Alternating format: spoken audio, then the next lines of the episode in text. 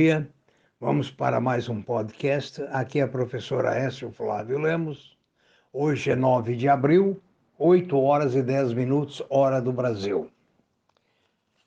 A Ásia fechou de forma mista, aliás, em baixa. A Ásia fechou em baixa, exceto o Japão. O Japão fechou, Tóquio fechou em alta.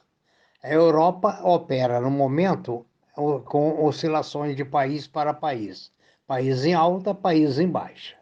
A previsão para os Estados Unidos é de alta, alta modesta, até porque os analistas dizem que a Nasdaq já excedeu muito em valorização. E isso é muito perigoso, porque quem ganhou um pouco pode querer de uma hora para outra realizar esses lucros. Isso pode formar uma corrente que gera uma baixa constante. Qualquer papel que sobe muito o, a tendência no futuro é ou de acomodação ou de uma baixa também violenta. A previsão para o Brasil é incerta. Ah, o Magazine Luiza, Vale, ah, Braskem são ações que podem puxar o índice ou sustentar o índice hoje, mas não há motivo para alta na Bolsa Brasileira. O dólar opera na casa de 5,57 tendência de baixa. O petróleo opera na casa de 63,63, o Brent em Nova York. O ouro no momento é negociado a 1,745 a onça, 1.745 dólares a onça. Os metais duros estão operando em baixa.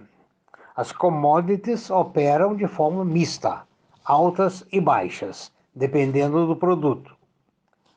O, no Brasil, a interferência da Petrobras, na Petrobras por parte do presidente Bolsonaro soou muito mal.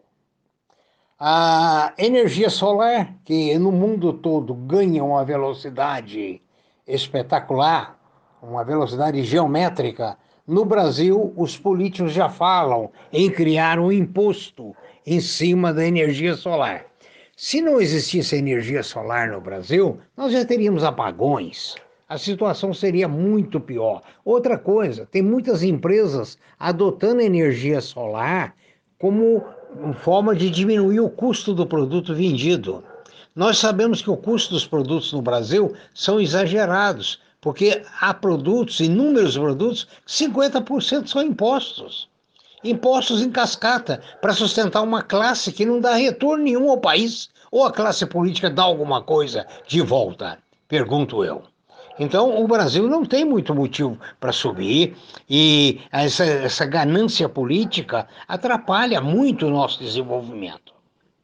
A interferência do STF em todas as áreas é outra coisa. O, STF é guardião da Constituição. Hoje ele é guardião de tudo, ele mete o B dele em tudo. Né? Ah, os políticos brasileiros, é, digamos assim, não deixam nenhuma saudade não houve nenhum sacrifício dos políticos do Covid. Políticos não falaram em diminuir salário, diminuir vantagens. Ao contrário, na Câmara dos Deputados houve aumento de auxílio doença. Enfim, isso tudo contribui contra a economia brasileira. A CPI da Covid, criando-se agora, é mais uma dificuldade que se cria dentro do país. O senador Rodrigo Pacheco tentou conter, mas o STF determinou o andamento dessa CPI. Enfim, é a política fazendo mal para o Brasil. Eu gostaria de citar um algo positivo, que é a criação de uma universidade brasileira no, nas, uh, nos moldes do Michigan Institute of Technology, ou seja, o BTG uh, Pactual, tá, parece que do ano, se não me engano, 200 milhões de reais para criar uma universidade gratuita, federal, de, para procurar o desenvolvimento. Eu quero lembrar que em 1450, na Espanha, surgiu a primeira universidade. A memória não me ajuda agora no momento para lembrar.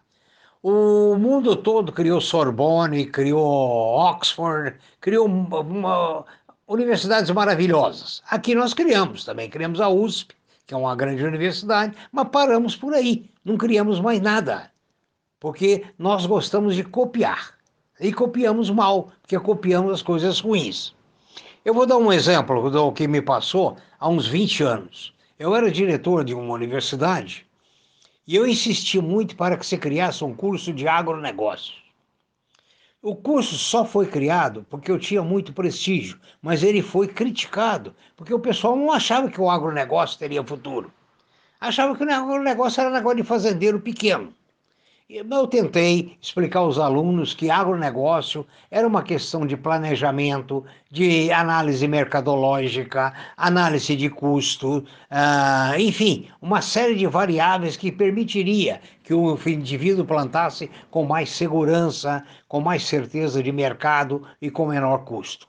Hoje, 20 anos depois, nós temos administradores de fazenda ganhando até 50 mil reais por mês com despesas livres. Então vocês veem, a visão brasileira é muito curta. Eu tive essa visão há 20 anos, criei esse curso, tentei implementar na cabeça de alunos a necessidade da pesquisa, da investigação. Mas para terminar, eu digo o seguinte: para o brasileiro, pensar dói. E dói muito.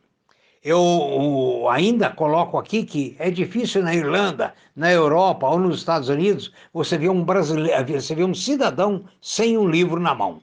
Aqui é raro você ver um livro na mão de um cidadão. Um bom dia, bom final de semana.